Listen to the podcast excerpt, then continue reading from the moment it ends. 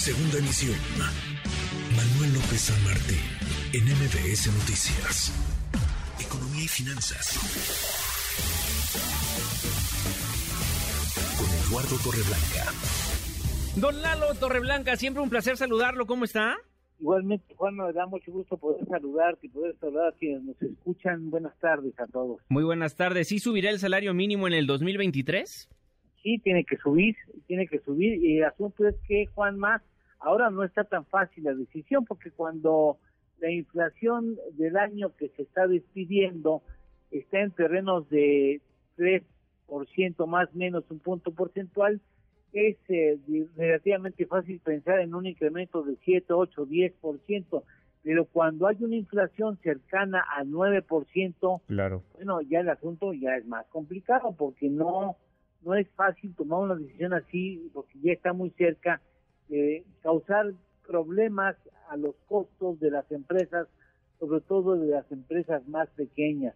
Eh, si hay algo que ha logrado este gobierno, la verdad es que vale la pena no escatimarle, eso es que ha luchado con voluntad política para eh, recomponer el salario mínimo en el país y demostrar en el camino que no es el salario mínimo y su posible incremento anual el principal factor que presiona los precios eh, del resto de las mercancías eh, en, México.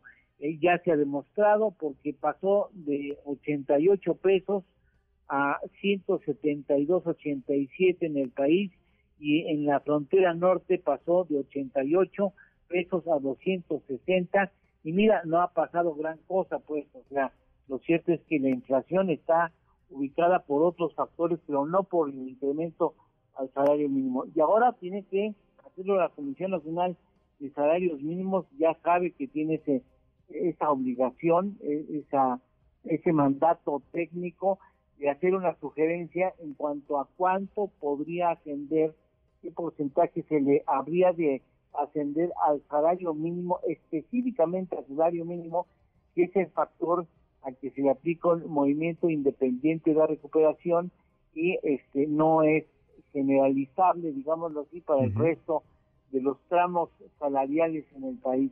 Y ya veremos, lo más seguro, Juanma, a mí me parece que será muy posible que llegue a rebasar los 200 pesos en el resto del país y bueno, en el caso de la frontera norte ya sabemos que lo más seguro es que llegue a 300 o superar los 300 pesos porque este será una de las decisiones más complicadas para los técnicos de la Comisión Nacional de Salario Mínimo porque ciertamente ahora se necesita mucha prudencia y no aventar un número o un porcentaje así a lo loco, porque esto podría ocasionar problemas a los a, las empresas que, sobre todo las pequeñas, que no tienen una capacidad muy sobrada para poder impulsar eh, los salarios en esa magnitud. Un salario mínimo debe de ser suficiente para adquirir al menos dos canastas alimentarias como mínimo y eso está influido fundamentalmente por el precio de las mercancías.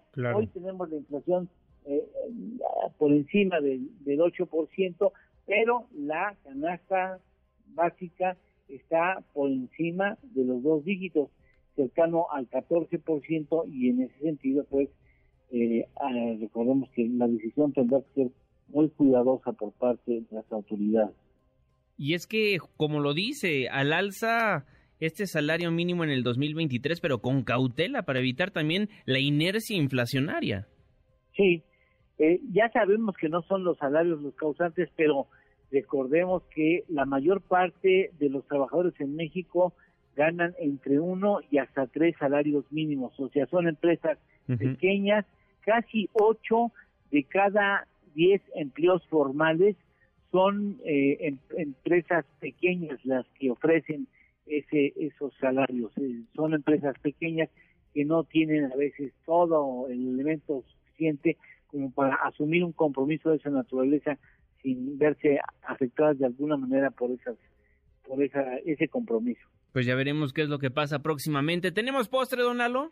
Claro que sí. Hoy subió nuevamente el precio de la electricidad en Alemania subió hoy 20.7% y por décimo día consecutivo, no los 10 en la misma proporción, pero hoy subió 20.7% y están verdaderamente alarmados en Alemania por el precio de la electricidad. Por fortuna aquí en México no es ese elemento que está impulsando los precios. Pues ya veremos cómo reacciona el mercado al respecto. En tanto, Eduardo Torreblanca, siempre un placer saludarlo. Me da mucho gusto saludarte, Juanma. Gracias. Y tengas muy buena tarde. público. Muchísimas gracias, Eduardo Torreblanca. Noticias.